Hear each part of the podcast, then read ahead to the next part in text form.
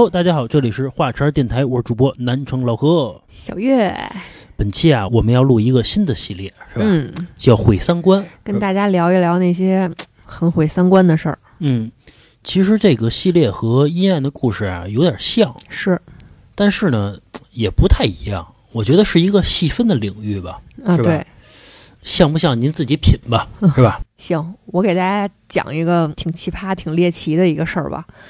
这个事儿啊，是我听一个医生朋友分享的。他最早啊是在外地的一家医院急诊科实习，然后有一天呢，就碰上了一件让他三观炸裂的事儿。说那天上着上着班啊，有一个小男孩儿啊，看着啊，也就是十七八岁，嗯就是感觉是可能高中刚毕业似的，搀着一个女孩儿，急匆匆的就来了。那女孩儿看着稍微大一点儿，可能二十出头，挺着大肚子，一看那肚子啊，至少得七个月了嗯啊！就来了之后呢，就着急忙慌的叫医生，说快看看，他下边出血了嗯啊！这着急啊，这是大事儿啊！然后我这个医生朋友呢，就赶紧着接诊这两个人了。把妇产科的这个主任叫过来进行一系列的检查。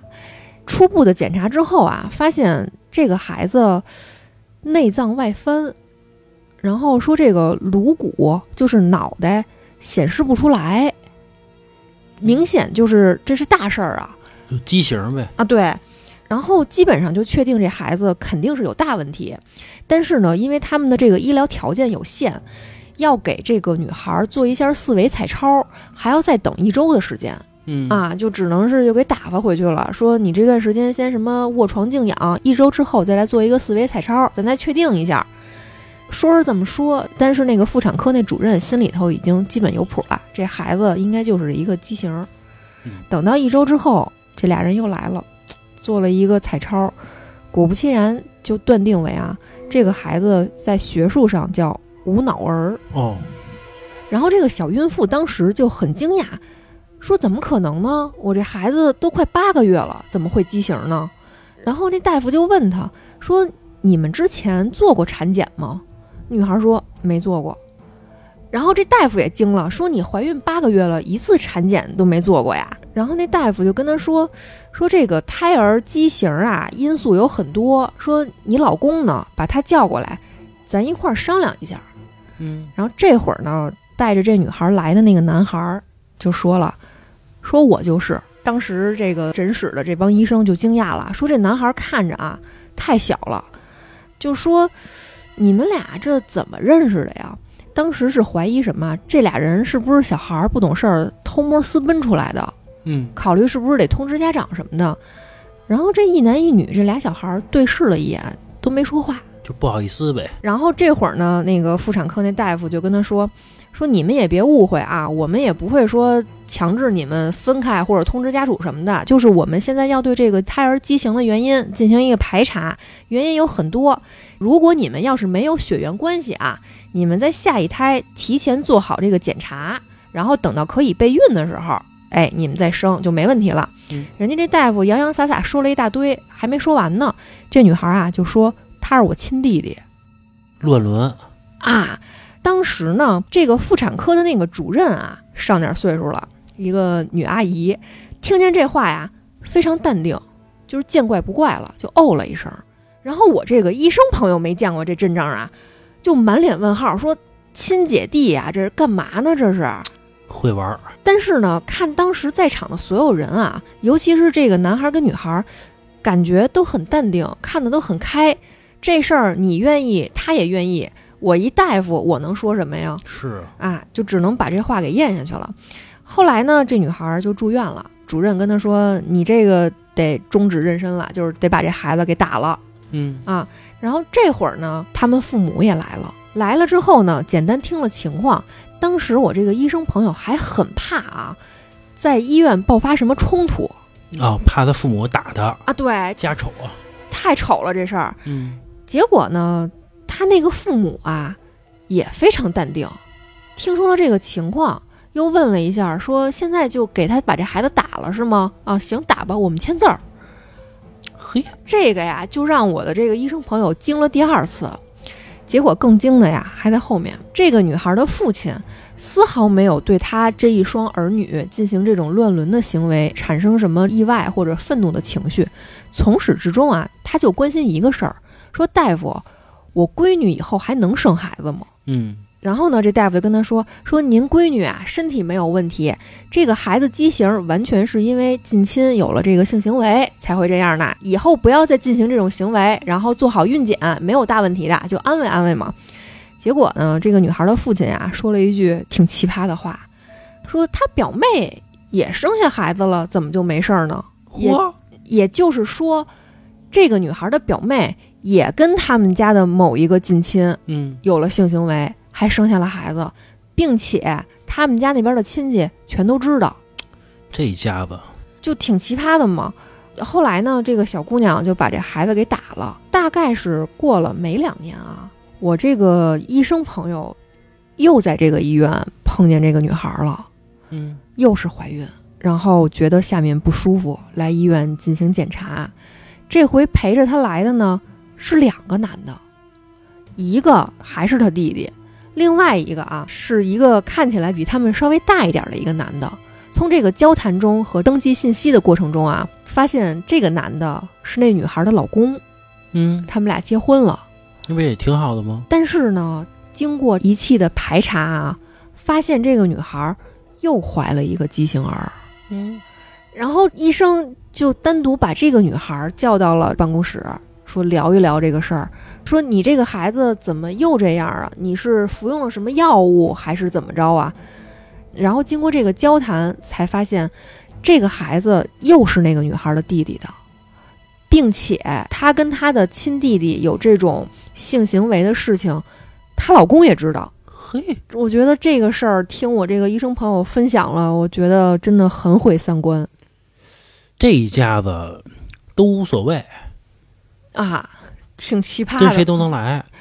你说有没有可能啊？她嫁给她老公了，她老公跟他们家里边的女人也来着，就互相来着，就是他们当地有这个习俗，也不一定是当地，可能是他们家族就这样。看得开，嗯，有可能是。肥水不流外人田。我前一阵儿看一新闻啊，说是一个爸爸跟自己的闺女常年来着，而且这闺女啊想让自己的爸跟自己的妈离婚，亲爸亲妈，嚯，然后他跟他爸过日子。关键是啊，那女孩啊，大长腿，肤白貌美的，就是大蜜那样，就不是那种是嫁不出去、死赖在家里边的，不是啊，真的是身材样貌都不错。说起这个，我也听过一类似的。我这个呀更奇葩，是就是昨天还是前天，我在群里看到有人分享的，有视频什么的，反正打得很热闹。是儿子叫了自己的同学回家，叫了自己的男同学回家，嗯跟自己的妈妈三 P，然后嗯，这个男孩的爸爸带着一帮人进来捉奸，然后就打起来了。我看到这个视频是怎么样呢？是这个爸爸打他儿子带来的那个男同学，就在哦床上就开始掐脖子，什么什么打什么的。然后呢，这个事件的女主角就是这个母亲，反正半裸着吧，披着一个单子就站在旁边儿，然后就说了两句什么劝架什么的话，然后就把这个父亲给惹急了，就从这床上下来，就光给了那女的一拳。然后这个男孩儿，就是说这个母亲的儿子急了，就冲过来就要打他爸，说我看你再打我妈，你再敢打我妈，你再敢动我妈一下。然后呢，这个儿子的男同学也过来护自己的这个，这我不知道怎么形容啊，也来护这位母亲，就是嗯两个男孩儿去跟这个父亲去对抗。然后我看到这个视频，我也觉得三观炸裂，就怎么这样啊？这个 真没法解释。我今天在群里边啊，在咱们那个听友群里边啊，还看到一视频，让我惊着了，比你这个牛逼。啊，是什么呀？他有一闺女，找了一男朋友，带到家里边来了，让他爸呀看看，见家长嘛。他爸喜欢那男的了，让这男的跟他闺女分开，并且啊，他爸让那男的养他，就不是说俩人在一块儿谈恋爱，跟那男孩说你还得养我。哎，你这个瓜我也听过一类似的，也是这个老丈杆子看上女婿了，嗯，然后并且因为这事儿，这老丈杆子还跟闺女断绝关系了，然后这俩人真出去单过过日子去了，过得还特好，特幸福。真结了，这咋结呀啊，？反正就是真在一块儿了。啊，真在一块儿了，过得还特好。之前我还看到网上一视频嘛，就是闺女结婚洞房花烛的当天，那新郎官儿喝多了，这丈母娘把新郎给睡了，啊，然后这闺女呢就找她妈妈，那意思就是当着面嘛也疯了似的，就骂你老东西怎么怎么样。后来他妈给他闺女跪下了，那意思就是我错了。但是你要说这怎么原谅啊？没法说这事儿。关键是什么呀？拍这视频的是他们村里人，这屋子里全是人，都来吃瓜来了。反正就是这个丢人丢大了。但是最后也没说这个闺女跟她老公离没离，也不知道。其实我觉得这事儿啊，对她老公伤害也挺大的。她老公说是真喝多了，我相信是真喝多了，因为我觉得哪儿至于啊？我觉得反正就是大婚的当天，我看过那，个视频觉得那丈母娘也不至于啊啊，，对对对，我不至于犯这错啊，对对对对对，我觉得不太至于。我相信是有那种，比如说闺女都出嫁了，然后这丈母娘还风韵犹存的，然后嗯就看着很年轻、细皮嫩肉的。但是我看过那视频，那个丈母娘不是那样，就是一挺朴实一大姐。我觉得一个年纪轻轻的一个新郎官儿，就是不太至于嗯，反正嘛这些事儿啊，我真觉得真他妈热闹。就啊啊！就是真他妈热闹，这家里边儿。其实我一直无法理解啊，就这种人他在社会上怎么生存的？前两天我还看了一个我觉得特别毁三观的一个新闻啊，也不是说这人道德好不好，我觉得就是脑子有问题。这个人二十四岁了，发现自己是男孩儿，啊，就是他二十四岁了，之前以为自己是女孩儿，后来发现自己是男孩儿，怎么可能？我好像知道这个新闻，他的那个小鸡鸡，它是长在里面的。我好像也隐约看过这个新闻，他一直以为好像自己有病，不来大姨妈。我知道，就嗯比如你长在里边儿，包括有什么那个有一种病嘛，叫隐睾，叫啊，隐对对对对，对。叫隐睾嘛，啊就是比如睾丸长在里边儿，嗯，你早就应该去查呀，因为你的生理情况跟别人不一样啊。你知道这男孩的手跟脚还有骨骼跟女孩长得是不一样的，我觉得这个赖他父母，不是你青春期你不知道自己去看吗？不是他只是一个孩子呢，那会儿二十四岁了，比如说你在青春期的时候，对吧？都会遗精啊，都会有这种性的这个这方面嘛，对吧？比如说你生理期，你难道不知道吗？我觉得不可思议这个事儿。可能他父母是什么样的人，他就是什么样的人。他父母对他没有那么多的关注，他对自己也没那么多关注，就是无知，就是活得稀里糊涂，那太糊涂了，男女都不知道。有可能。反正啊，没法说。有的时候这个人啊，你可以管他叫单纯或者傻吧。我之前我看过这么一案子，说是一凶杀案，嗯就是某地一屋子一宅子里面有一女的被杀了。嗯，第一个怀疑的是谁呀、肯定是她老公是一般都先怀疑这个配偶嘛。啊，对，他是你最亲密的战友，也是最有嫌疑的 怀疑对象嘛。嗯，第一个就怀疑她老公，发现她老公有一个非常完美的不在场证明，真的是，比如在上海呢，北京家里媳妇儿死了，那天他正好在上海出差，就是很完美。那这个警察就只能是慢慢的在逐步去排查呗。过了差不多没几天吧，上海又发生了一个凶杀案，有一女的也是在家里面被人杀了。嗯，那么第一个怀疑的肯定还是这人的老公啊。是啊，一查发现啊，当时她老公在西安出差呢。哎，这就觉得那可能真的就不是她老公呗，那只能是暂时把她老公的嫌疑给排除了呗。这两个案子就由当地的这个警方各自的去排查。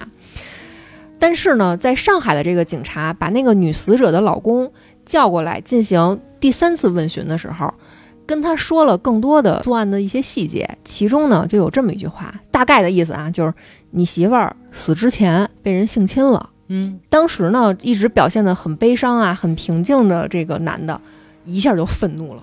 嗯，愤怒之余呢，就冲口而出，说出了一句话，说这丫头呢竟然敢强奸我媳妇儿，我操，就说出了这么一句话。嗯，然后当时这警察一看，这里面绝对有猫腻儿啊，嗯。一下就把这人给扣住了，说你是不是知道这人是谁？啊，那丫性的是谁啊，对啊，然后小探灯儿也开始照着了，小镣铐也开始上着了。经过这个一系列的这个询问之后，这男的也就是普通人嘛，也不算是老实人，反正挺坏的，但是心理防线非常弱，没审问多长时间就全秃噜了。是，是他跟北京的那个男的俩人在高铁上认识的，嗯聊着聊着呢，就聊到自己媳妇儿了，就互相吐槽，说我媳妇儿多操蛋。你媳妇儿操蛋，我媳妇儿比你媳妇儿操蛋多了。然后俩人一合计，就说说这样吧，咱俩互相啊把对方媳妇儿给杀了吧，你杀我的，我杀你的。然后商量好这个作案时间的时候呢，咱俩就互相就躲出去。也就是说，咱媳妇儿死的时候，咱都不在当场。嗯，这就是这个案件完整的一个过程。然后上海的警察就联系北京的警察，把在北京受害的那个女死者的老公给摁住了。然后经过这个审问，就全都吐露出来了。这就是这个整个案件的过程。我觉得也挺奇葩的，挺毁三观的。多恨自己媳妇儿啊！我觉得啊，你要正常吐槽吐槽，能理解是吧？这媳妇儿也挺烦的，是吧？嗯，真懂杀心啊！那可能真是挺烦的，就太烦了。离了就不行，也可能有财产之类的问题呗，是吧？是，但我觉得多大仇啊！而且我是觉得什么脑子能想出这种方法来啊？我觉得特别有意思的是，未来可能会在调查中这两个人都露出马脚，但是这个上海男人他露出马脚，仅仅是因为就是你杀我媳妇儿可以，但是你睡我媳妇儿不行。呃，这 尊严，尊严啊！你不能这么干啊！反正有点意思，这事儿也算有原则。是是。我再分享一个故事吧。这个故事啊，我觉得，嗯，可以说叫忘恩负义有，啊。这个故事啊，我是从网上看到的。嗯，故事的主角啊叫小张，嗯是一个女孩儿。这女孩儿啊，年轻，二十出头啊。花样年华。她这个故事啊，其实是从她十八岁开始的啊。她呀，家里边特别不富裕，准确说啊，叫一贫如洗。哎呦，从小啊，爸妈都是出去务工去，她就在这个山里边长大的。留守儿童。呃，其实和这个留守儿童啊还有点不一样。他爸妈出去之后再也没回来过，给他扔了。至今啊是死是活不知道。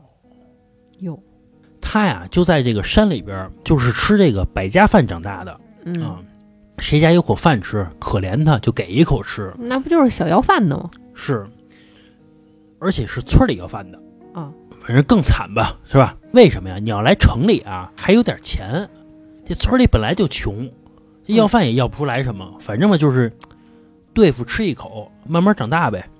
这小张啊，慢慢就长大了，可想而知嘛，这个学历啊非常的不高，很低 啊，呃，可以说是这个 几乎为零。只能十个字儿啊。最关键啊，这小张啊也不爱学习，因为这小孩啊，你要不管他呀，他真不爱学。这小郑啊长得还行，总之吧，这到了十八岁左右的时候啊，就来到了广州来打工来了。刚到这城里啊，找了一份工作当销售啊，包吃住，一个月四千块钱，嗯，其实也还行。对于他来说啊，那可是这个天文数字了，非常不错。呃，你说这个先干着，慢慢攒点钱，不也挺好的吗？最起码啊，能解决这个温饱的问题了。尤其是个女孩儿，你说这个以后再找个好人家嫁了，嗯，这家庭不就算组起来了吗？嗯是吧？也不错。这小张啊，有一个能力，察言观色。为什么呀？是因为刚才也说了，说他呀是吃这个百家饭长大的，肯定啊不少遭别人白眼儿。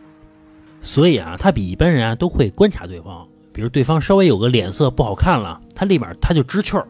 其实往大了说啊，叫读心术，是吧？所以啊，他靠着这个能力，他当销售啊，比别人卖的东西啊卖的都好，卖的还贵，卖的多那就提成多呗，收入就高，并且啊，通过这个突出的业绩，不到一年的时间，这小张啊成了店长了，哟，就混得不错啊，成了店里边的经理了。这个小张的生活呀也越来越好了，于是啊，这小张，你说这个挣的越多了，这生活质量也得提高啊，是吧？嗯，也不愿意住这个宿舍了，跟别人挤一块儿，也不乐意了。我以为开始包小白脸了。啊，那那不至于啊，他没挣那么多钱，就挣的还行，只是他打算啊租一个好一点的房子。后来啊，他就通过这个中介找到了一个房子，这个房子呀一居室，户型啊朝南，装修啊也不错，地理位置啊也还可以，这个小区环境什么的都不错。嗯但是啊，你知道这个，当一个商品什么都不错的时候，它什么就是错啊？价格。嗯，因为这商品它哪儿都好，它价格肯定贵啊。这不是这商品的错啊，是你的错啊嗯，。对，这个房子啊，八千一个月，按说这个不便宜，对吧？但你要说按这个品质来说，也算是符合这个价格。但是啊，这小张预算只有四千，嗯，然后他就跟这个中介就说说四千行吗？我住一半儿。然后这中介小哥啊就说说你想什么呢？说你说的这个价格啊，我都不敢给这房东打电话，我都怕人骂我。不过啊，后来在这个小张一再的要求之下，这个中介小哥啊还是给这房东打了一个电话。电话里啊没说价格，就跟这房东说啊，说这个租客想见你一面聊聊。其实这小张为什么要见这房东啊？原因啊跟他自身是销售有关系。嗯他就觉得啊，什么事儿都可谈。我出个价儿，你不行，你划个价儿，咱们可以聊聊，对吧？那到了第二天，小张就通过这中介嘛，见到了这个房东。嗯他跟这房东啊约到了一个饭馆里边，说想找一个轻松的环境聊聊呗，并且啊，在见面之前，这小张啊还准备了点这个小礼品啊，买了点瓜果梨桃的那都没用。啊，反正这个聊聊呗，是吧？这小张啊，提前就到了这个饭馆了。来的这房东啊，是一大爷和一大妈。这大妈呀搀着这大爷，明显这大爷啊有点这个老年痴呆，但是啊能看出来啊，这大爷和大妈啊是个有文化的人，和蔼可亲的，这说话呀也挺有条理的。这大爷啊，他也不是永远的老年痴呆，反正这个不太聪明，但是啊是间歇性的，上一分钟还得糊涂呢，下一分钟啊就好了。反正啊就是这么个情况，反正都见面了，边吃边聊呗。后来小张啊通过这个聊天就了解到啊，这大爷大妈呀是大学教授，嗯家境也不错嘛，也都退休了，没事儿干。他们俩呀有一儿子，啊在这个外企上班儿，平时啊老出差，特别忙。反正嘛，就了解到这个信息了啊。这个大爷大妈说自己的信息，这小张啊也讲了讲自己的这个经历，就是自己从小如何如何苦，如何如何的不容易嗯啊。总之吧，就是卖惨，为的是啊让这个房租啊便宜点儿。嗯刚开始啊，这大爷大妈呀不同意，但是啊，在这小张的软磨硬泡之下，最终啊松口了。嗯其实也不是完全松口，这大妈呀就跟这个小张说说这样，你让我们俩呀回家商量一下去，这两天给你信儿，你看行吗？嗯这小张多明细啊，这事儿有眼力见儿啊！一看这个，明显就是对方啊不想再聊这个房价的事儿了，嗯然后就点了点头，跟这大爷大妈呀开始扯闲篇儿。嗯慢慢啊，这饭也吃完了，这小张啊就去这个前台啊去结账去。刚要交钱，这前台啊跟那小张说说那大妈呀把钱给结了。哟，其实这个举动啊让这小张啊有点不高兴，为什么呀？彻底划清界限，对啊，明显这房租啊就没戏了。他还不高兴。那我奔着这房租来了，那这事儿没成，反正心情不好呗。买卖不成仁义在，也没跟这大爷大妈呀掉脸子啊，也 是他还想跟人掉脸子，那也他再打人一顿。也高高兴兴的吧，就分开了。结果没想到啊，到了第二天下午，突然啊，这房东大妈给这小张啊打了一电话，跟这小张说说你下班啊能不能来我们家一趟嗯吃个饭？这小张听完之后啊，愣了一下。你说这个租个房不至于吧？也不是什么大事儿。嗯这租一房几千块钱的事儿，已经吃一顿饭了，还吃第二顿，还去你们家吃，嗯反正吧有点奇怪。但是啊，他转念一想，也无所谓，反正啊，在这个城市啊，孤零零的一个人，吃就吃去呗。值得说的是啊，这大爷大妈家呀，跟他要租的那个房子啊，在一个小区，嗯，一个楼，一个楼层，并且啊是对门儿。哟，反正吧，就到了晚上，这小张啊下班了，如约而至，就来到了这个大爷他们家，并且啊也懂事儿，买了点水果捂的，是吧？这小张啊刚一进门儿，看到的场景啊，让这小张啊受宠若惊的。嗯，他发现这大妈呀做了一大桌子菜哟，啊，并且啊刚一进门，这大妈就嘱咐这小张说：“快去洗手去，赶紧吃饭了。呵，”啊，说这让这小张啊彻底愣住了。嗯，这明显啊就家人了啊，就明显就感觉是这个妈对闺女的那种感觉呢啊？为什么呀？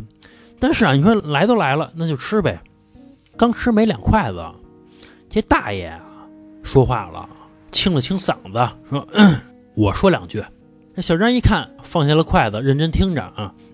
这大爷说呀：“四千块钱我同意了，嗯，嗯，我租给你，但是啊，我有个要求，以后啊，每周你要抽出两到三天时间来陪我们老两口啊吃个饭，哟，因为啊，我们的儿子长期在外出差，我们俩呀太寂寞了，这退休了也没事儿干，就想有个人陪陪我们两个，你看行吗？这小张一听啊，他心里一琢磨，这大爷的潜台词儿就是，如果我不同意每周来他们家吃饭来，他就不给我四千块钱房租呗，嗯，是吧？那为了这个房租，我也得同意啊，是毕竟啊，人也是好心，是吧？那就同意了呗。吃两顿饭又不亏，关键是你也能理解这个年轻人，你愿意跟一老头老太太吃饭吗？还一老年痴呆，你不乐意对吧？是，但是啊，也同意了。到了第二天啊，这小张就开始搬行李嘛，乔迁新居。这大爷大妈呀，也把这个小张啊当成自己闺女了。没事啊，做个什么饺子、肉捂的啊，也给这个小张他送过来。嗯，啊买个西瓜也切一半给送过去。这小张，四千块钱花的，而且这小张啊，其实也挺高兴的，因为这小张啊，从来也没受到过这种温暖，嗯从小一孤儿一个嘛，是吧？嗯，慢慢啊，也给这个大爷大妈买点这个保健品捂的，是吧？反正这个这仨呀，过得都不错啊。后来有一天啊，小张啊，照常的下班去这个大爷大妈家吃饭去，嗯，他刚一进门啊，眼前一亮，哎呦，发现有一个非常帅气的男人在这家里边呢，二十来岁啊，一米八几的大高个儿。总之吧，这个很完美。嗯这小张啊，看到这男人啊，心里砰砰跳，嗯，一见钟情嘛，喜欢上了。是，后来通过这大爷大妈的介绍啊，原来这男孩啊叫小李，是这大爷大妈的儿子。那小张一看，这人家三口其乐融融的，那我就走呗，毕竟我不是人家闺女，是吧？后来大妈呀，那意思啊，都不是外人，一块儿吃吧。哎呦，啊，这个小张就觉得奇怪嘛，但是啊，那就一块儿吃呗，是吧？那不赖我了，那是你，毕竟旁边那男人很帅气嘛，嗯是吧？其实啊，小张内心一直有一个疑问：为什么呀？啊，这大爷大妈为什么对自己那么好啊？对吧？但是啊，也没好意思问。直到有一天啊，这小张接到一电话，这大爷打来的，说你大妈病了，说住院了，然后这小张就去了。刚一去呢，那大爷就跟这小张说了，说你大妈呀，癌症啊，晚期啊嗯，，说想见见你，跟你聊两句。然后这小张就赶紧过去了呀。后来这大妈呀就拉着这小张的手就说呀：“说姑娘，说你是不是内心一直有一个疑惑呀？我们为什么对你这么好啊？”嗯，然后这小张啊就点点头啊，说是啊，说为什么对我这么好啊？这大妈就说：“说你啊跟我年轻的时候一模一样，我也是个孤儿，啊，并且啊经历都特别特别的像，一样的要强，一样的怎么怎么样。总之啊，就是跟我很像，我就喜欢上你了啊。啊，想把你当闺女看。我跟你大爷啊，一直没有孩子。那小李啊，是我们俩收养的，哟，他也是个孤儿。这小张一想，那一家子都是孤儿 啊。这大爷没说，不知道这大爷是不是孤儿，嗯，反正这仨呀都是孤儿。然后这大妈呀还挺逗，说你没发现吗？这小李长得跟我们俩不一样。然后这小张一想，还真是，说这大爷大妈啊个儿都特别矮，而且啊都是小圆脸儿，嗯就小胖乎。嗯，这小李啊还特瘦，刀条子脸，瘦高瘦高的啊细狗，啊 是，反正吧挺瘦的。然后大妈还继续说呀，说呀，我觉得啊这是个缘分，嗯，你看能不能这样？你跟小李啊结婚吧，你看成吗？我想在这个我死之前啊，见到这小李完婚，我也能瞑目了。那得问小李去呀，是啊，这小张啊，其实内心是同意的啊，他内心太高兴了，他有点不好意思，他说那得看小李啊，然后这大妈一下就乐了，说小李同意，说当天啊你来吃饭的时候，小李就喜欢上你了哎呦，啊，说同意同意啊，赶紧结婚吧。这俩人啊，一个星期之后就领证了。总之吧，一切的发生啊，这小张啊都没纳过闷儿来，就觉得怎么就这样了。做梦似的。但是，一切啊又显得那么顺理成章。没过多久，大妈就去世了嗯啊。那日子也得过呀，是吧？接下来的日子啊，这个小张就把这大爷啊当成自己亲爸了，嗯，每天啊，这个 呵护备至的。包括擦身子都帮这大爷擦。为什么呀？这大爷老年痴呆，有的时候没法自理吧。这么说吧，包括洗袜子、洗这个内衣内裤都帮这大爷干。后来有一天啊，她老公小李出差回来了，带这大爷啊出去玩去，嗯结果小李自己回来了，哦，大爷没回来。这小张就问说：“爸呢？”小李说：“扔了。”啊，然后这小张说扔了什么意思呀？然后小李就特别平淡的跟他说啊，说上次我开公司管他借点钱他都不借，这老丫头呢，除了房子手里边还有几百万呢。然后这小张就傻了呀，说那可是你爸呀，啊，说你怎么能这么干呀？然后这小李就特别不屑的说啊，说又不是我亲爸，哟，这什么人啊？这是。而且你别觉得他是好人，你知道他们为什么让我娶你吗？嗯你以为他们真喜欢你呢？那是因为啊，这老太太时日不多了，没有办法了，就想让咱俩结婚冲喜呢，当成她的救命稻草了，并且啊，我平时出差不在家，没人照顾这老头儿，娶你就是为了照顾他们的。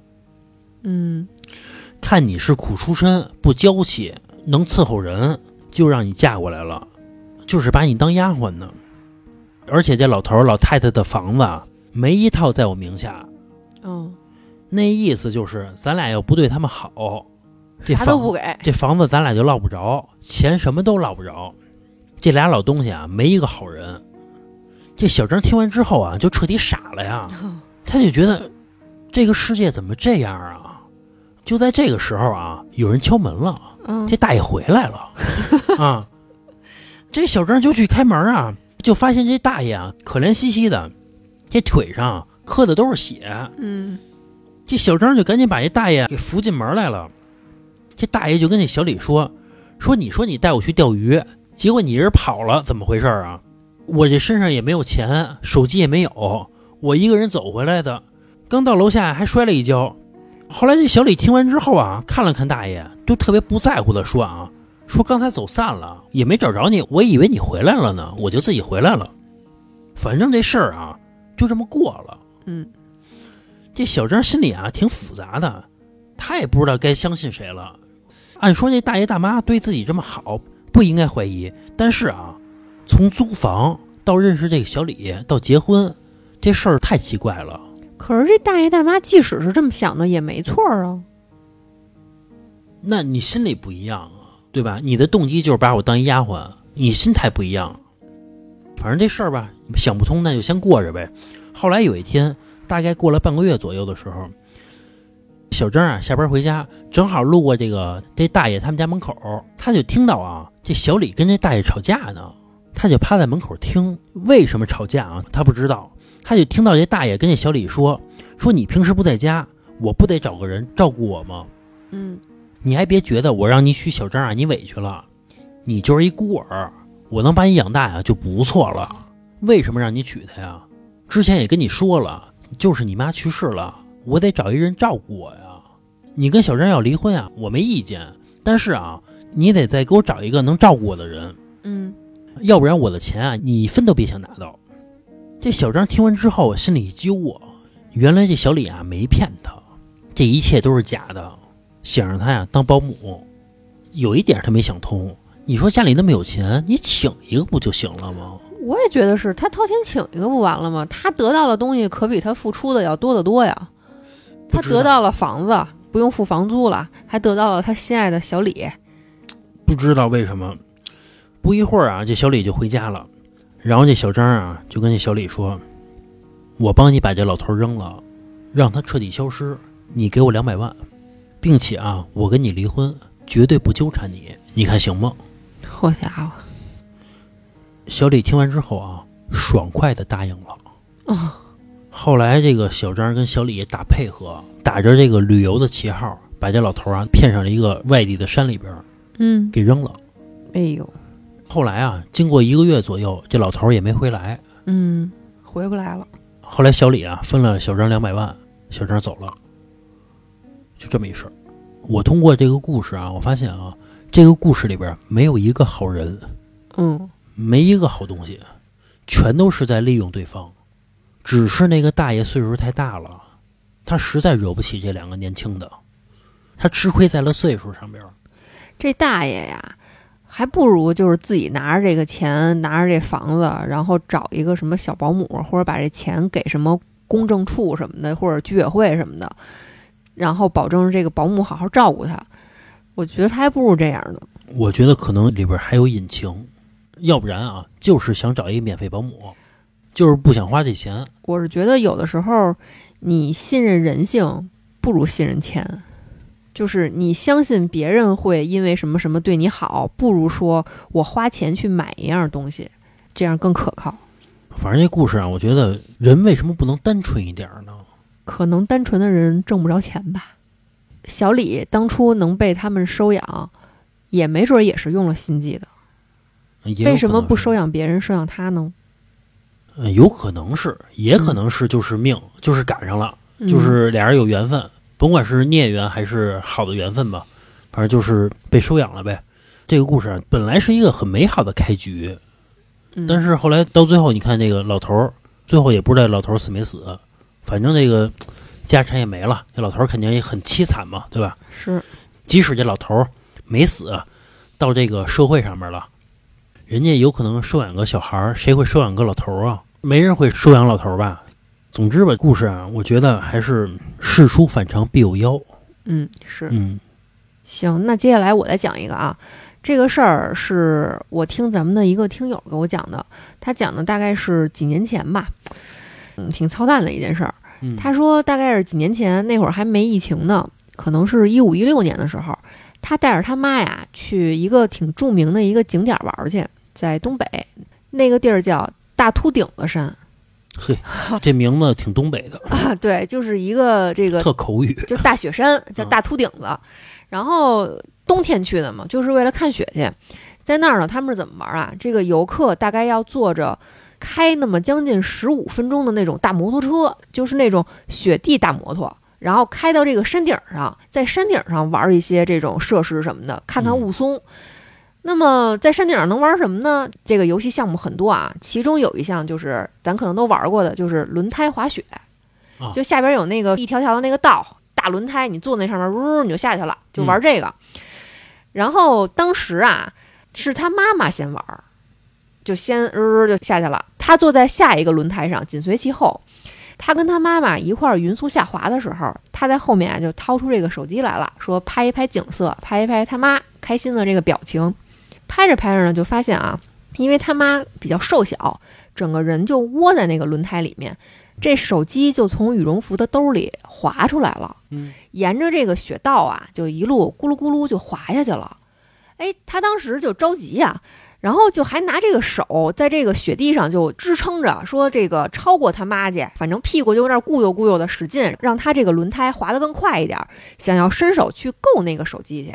嗯，眼见着啊，还差个那么两三米的时候，有一辆特别大的雪地摩托从他后面唰的一下就开过去了。嗯，然后骑摩托的那个人呢，穿着黄色的这个工作人员的那个服装，手一捞就把那手机给捡起来了。嗯当时那一瞬间啊，咱这听友冲口而出的一句就是谢谢。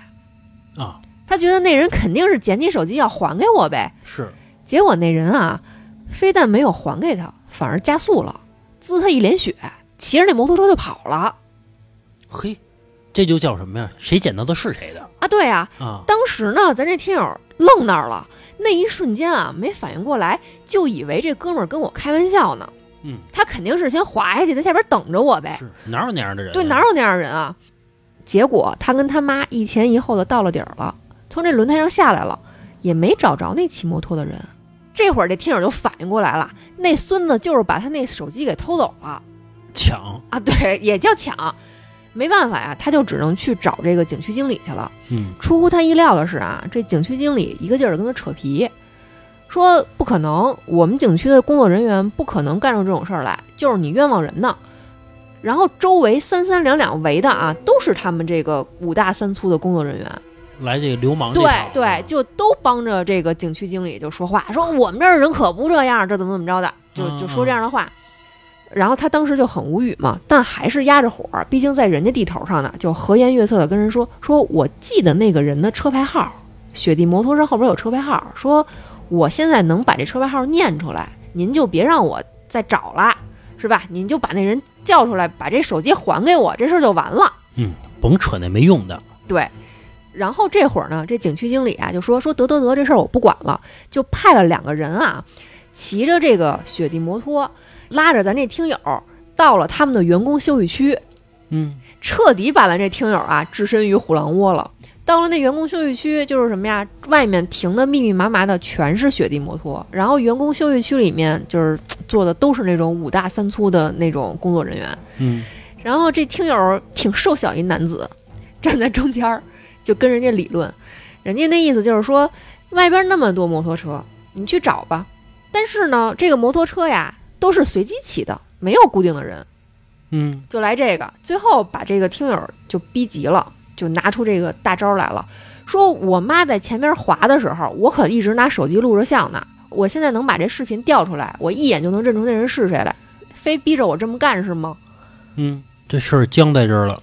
对啊，就僵在这儿了。到最后就是这个听友把那个视频给拿出来了，就指着其中的一个染着黄头发的一个小哥说：“说就是你，你把手机给我拿出来。嗯”最后掰扯来掰扯去啊，那个染着黄头发那小哥也没办法了，但是态度丝毫没有抱歉啊，就跟他说：“说你的手机是我捡着的，没什么好处费吗？你不给钱，我怎么给你手机啊？”嘿，这个刚开始叫抢，现在叫要好处。啊，对啊，现在这个事儿就越闹越大，这听友就觉得你要玩这个，那我可就报警了。嗯到最后，那钱不要了，人家说，那你好歹得跟我说声谢谢吧。然后周围那帮人就都起哄，说你不说谢谢，这手机可没法给你。到最后，就是这个听友和颜悦色的跟人说了声谢谢，然后才把这个手机还给他。最操蛋的是什么呢？是他跟他妈从这个雪山上下来，得在这个雪山下面宾馆住啊，然后在这附近吃饭什么的。他跟他妈在那个饭馆里面吃饭，吃着吃着呢，就来了一撮人坐在他们桌子旁边了。就是那个雪山那帮景区的工作人员，其中说话声音最大的就是那个小黄毛。他跟他妈一看这个阵势啊，就觉得想离他们远一点儿，就草草的就把这个饭吃完了，把账结了，要回宾馆。等到他回宾馆的时候，都上了楼了，都已经在这个宾馆休息了。要拉窗帘的时候，他发现那个小黄毛就在他跟他妈住的这个宾馆门口抽烟。然后周围也都是他的那些朋友。当时这一瞬间，听友其实有点后怕，是。他就觉得幸亏啊，当时没有爆发出什么更大的矛盾。嗯，他如果要真报警了，也不见得会怎么着。我觉得这个故事啊，就是倒霉，没办法，有的事儿就是倒霉，嗯，就是你赶上了，就是赶上了，对吧？你赶上他这个人了，他就是他妈操蛋人，除非你这人实力特别强，啊。你能压死他，就是你一个电话你能弄死他，要不然你就躲开，只能是这样。啊，对，有时候你报警也没用，有什么用啊？你警察来了，协调协调，说过去吧，说这事儿就算了，算了算了，一协调这事儿也就算了，对，还能怎么样啊？对吧？对，其实你可以这么想啊，这小黄毛啊，这辈子他就这样了，好不了了。，真的，他这种人他就这样了，嗯，他可能就是今天能蒙个手机，明天能弄个什么，也就这样了。是这种人啊，恶人自有天收。是是，行吧，这期时间差不多了啊，就到这儿吧，拜拜。拜拜。